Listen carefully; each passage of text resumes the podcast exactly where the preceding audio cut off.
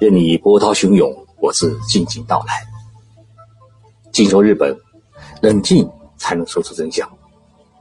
我是徐宁波，在东京给各位讲述日本故事。各位静说日本节目的听众朋友，大家好。昨天我陪客人去京都出差，京都现在正是一个初春的季节，早樱啊已经盛开。流经市中心的河流鸭川的两岸边，坐了不少谈情说爱的年轻人，爽爽的春风当中，享受着清闲的惬意。经过三年的煎熬，日本的新冠疫情也已经逐渐平息。京都的街头啊，开始出现了不戴口罩的人，来自海内外的游客熙熙攘攘，久违的笑声在这座千年古都的各个角落弥漫开来，有一种大病初愈的欢悦。晚饭是在鸭川边的一家百年老店吃的。这家店老到了什么程度呢？已经开了三百零六年。被称为“女将”的老板娘很是清秀，据说是第九代传人。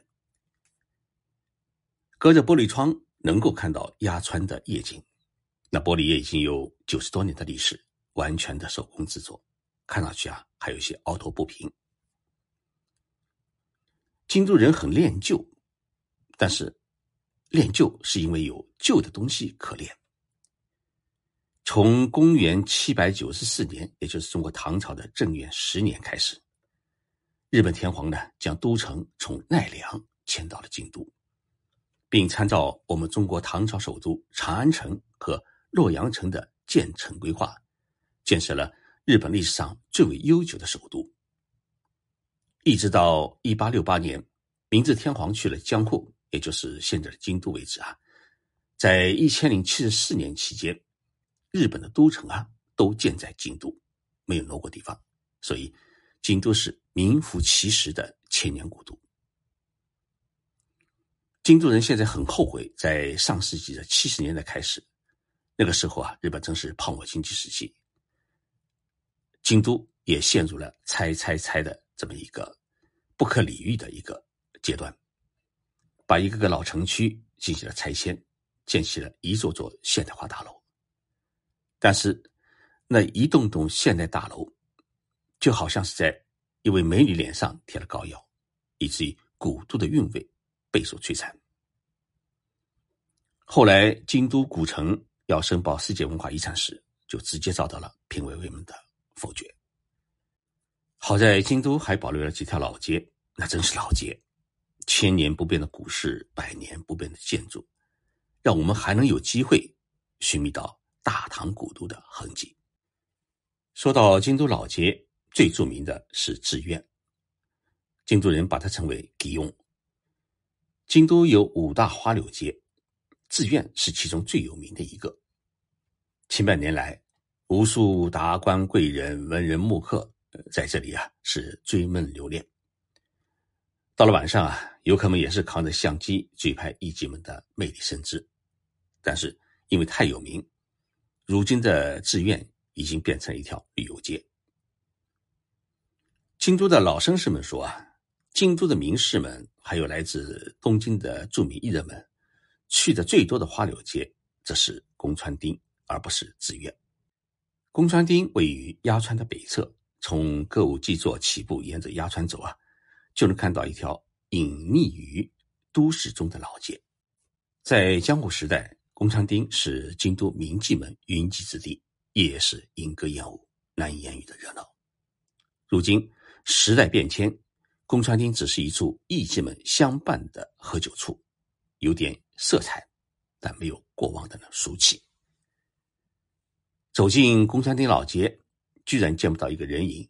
唯有一盏盏高高悬挂在门口的灯笼，告诉人们这里是茶屋。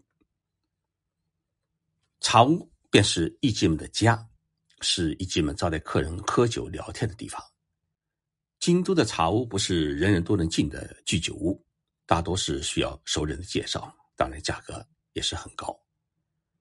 有人带我去的茶屋有五位艺妓，年龄都在二十到三十多岁之间。满脸白粉与红唇相映啊，古典而艳丽。茶屋里有榻榻米的和室小间，也有飘着木香的吧台。聊天聊的时间多了，我就问他们一个问题：我说，艺妓们年纪大了以后啊，大多数嫁给谁？艺妓的文字小姐我已经见过多次，很熟悉，也聊得来。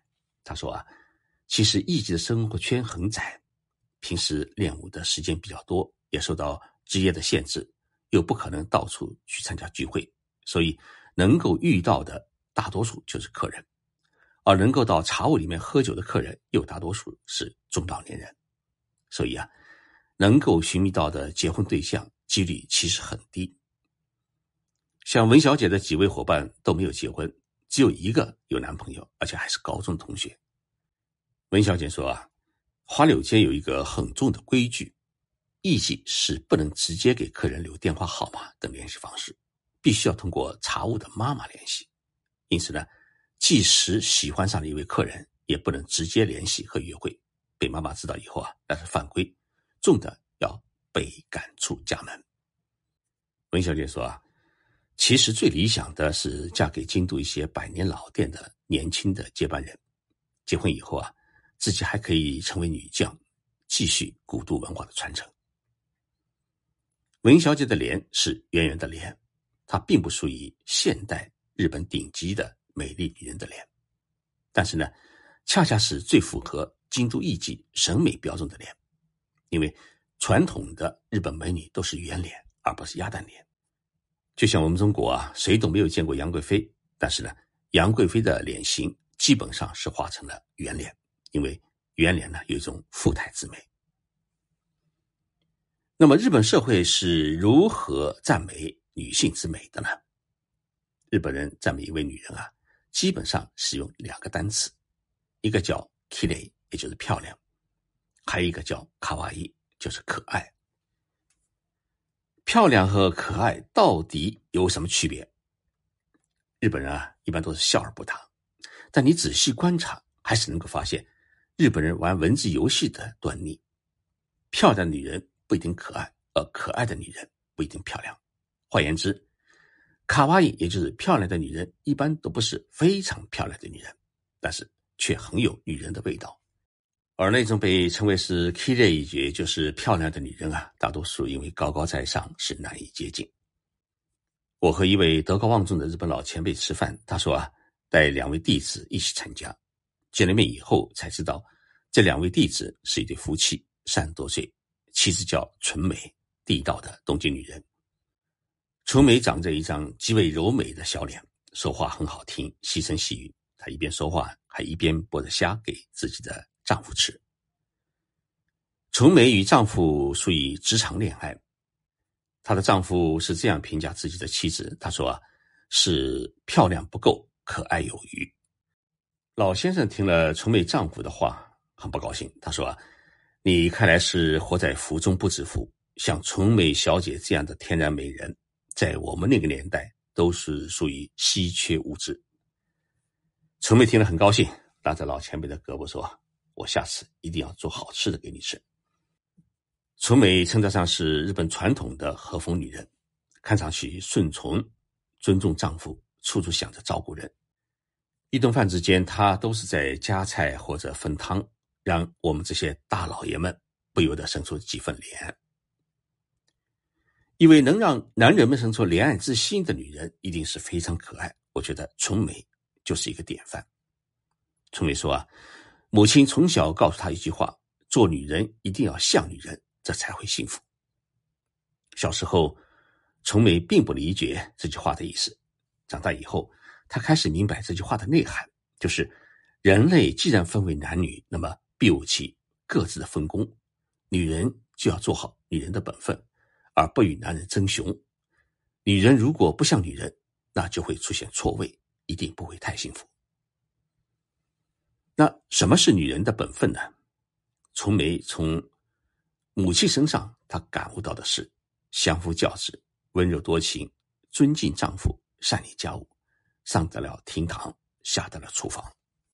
纯梅的母亲是一位日本大学的教授，在男人的世界里面，她柔得如一泓清泉，结果没有人敢欺负她，反而是人人喜爱她，也人人尊敬她。因为她让大家产生一种强烈的意识，也就是说，她是个女人。春梅说：“母亲的人生法宝就是以柔克刚，柔才是女人最强大的武器。因为再粗暴的男人，遇到柔情的女人，都下不了狠手，反而会产生怜爱和保护之心。”纯梅在结婚之前，母亲让她去上女红课，也就是学做菜。母亲说：“一个女人不会做菜，那就拴不住男人的胃，她就会到处去觅食。”一个家能够成为男人的避风港，往往是因为避风港有口粮。结果，春梅在结婚之前啊，听从母亲的建议去学了三个月的女红。按照她先生的说法，回到家以后啊，是变着花样搞出各种菜肴。每到节假日，就喜欢叫上朋友到家里面聚会，所以她的闺蜜朋友啊是很多。会做菜的女人是美丽的，春梅经常这样表扬自己，因为。丈夫总认为外面的菜没有家里好吃，一下班就往家里跑，很少在外面吃饭。纯美的先生姓秦，是我们中国人，他的老家在西安，所以这一点呢，让纯美是感到非常的自豪，因为说不定丈夫是秦始皇的后人。纯美今年有一个伟大的计划，就是造人。我给他们讲啊。如果你们生出一个女儿，就叫中日良子；生出一个儿子的话，可以取名叫早稻田太郎。两人哈哈大笑。老先生说：“这个名字好，体现中日友好。”从纯美的身上，我感悟到一个道理：女人是因为可爱才美丽，而不是因为美丽才可爱。谢谢大家收听今天的节目，我们星期三再见。